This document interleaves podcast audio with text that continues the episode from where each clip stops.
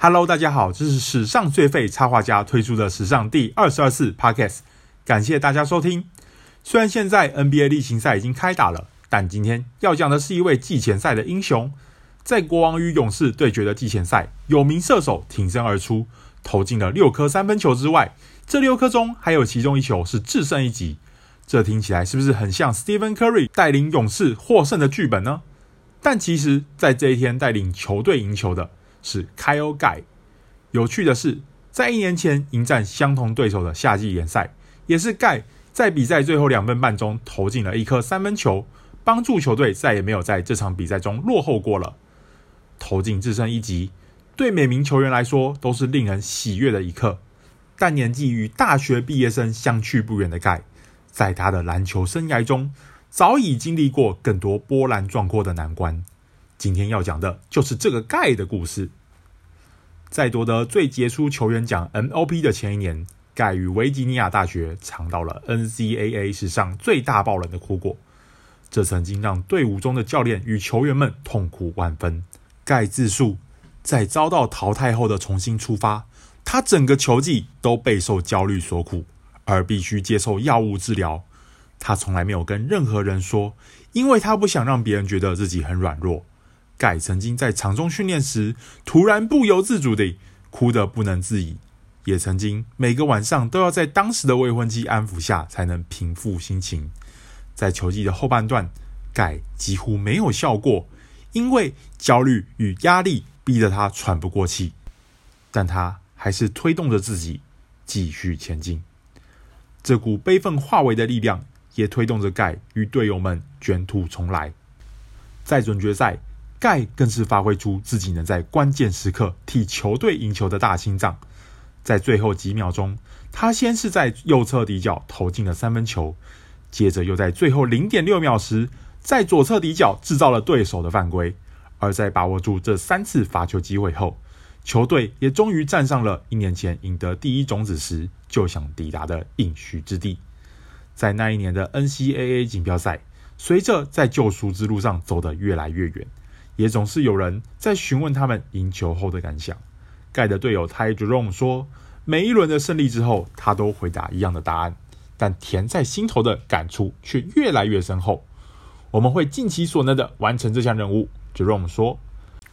而在赢得这场关键胜利后，Guy 在 Jerome 说出这句话时补了一句：“没有什么要补充的，只希望你们把这个问题留在星期一冠军赛再问一次。”在夺冠后回首当初盖终于能够正面看待当年在锦标赛中的马前失蹄，表示如果没有输掉那场比赛，他们或许就不会在这一年夺冠，他也将不会是现在的自己。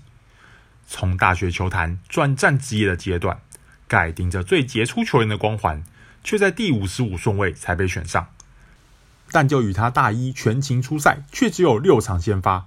靠着一步一脚印的努力，才能站稳脚跟的情形相仿。盖也打算把自己在职业球坛中最初的日子当成韬光养晦的时间。虽然大多数的日子都在 G League 中度过，但以百分之四十的三分球命中率，投进联盟该季第三多的一百四十二颗三分球，缴出平均二十一点五分的成绩单，足以证明他的投射水准已经超越了 G League。除了自己的进攻之外，身高要在 NBA 打得分后卫还偏矮的 Guy，也努力的磨练着自己的组织能力。在 NCAA 大四球季，平均有着四点五助攻的他，在 G League 也维持水准，每场送出四点六次助攻。虽然 Guy 在这一场的出色表现后，并不能肯定他就能在新球季获得更多机会。总教练 Luke Walton 便表示，若是全员健康，Guy 很可能只能零星出赛。只有可能在有球员受伤或熄火时，让他上场试试手感。但不论处在当年的低迷，还是现在仍然争取着自己的上场机会盖一直都对自己很有信心。选秀会前，当时还是未婚妻的太座曾经问他，如果 NBA 之路走不通，会不会考虑普通人的工作？但盖霸气回应，就算没选上也无所谓，因为他知道自己一定办得到。虽然上个球季，他的确没有在国王得到太多在 NBA 出赛的机会，但人们不断告诉他要做好准备，而他也的确尽其所能的做到了。我的本季目标是成为正式名单的一员。盖说：“如果美梦成真，那很棒。就算没有，我也相信此处不留爷，必有留爷处。而不论他到了哪里，都会是一个让人不能轻忽的盖。”介绍完他的心路历程啊，最后要来分析一下他本季在国王的前景。国王在以一百二十四比一百二十二战胜金块的第一场例行赛中，除了先发的 De'Aaron Fox 和制胜补篮的功臣 Buddy Hield 之外，后场球员仅派上了 Corey Joseph 和 Tyrese Haliburton。国王上季有五名球员在三分线外平均出手超过三次，有着百分之三十五以上的命中率。而这五名球员中有其中两位在本季离开了，因此国王若需要在调度时选择派上射手后卫。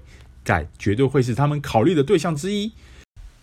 因此，虽然盖没有在开幕战中登场，但本季的机会，我个人觉得绝对会比上季仅出赛三场、共十分钟的空间还要大。不知道大家觉得盖在今年球季会缴出怎么样的表现呢？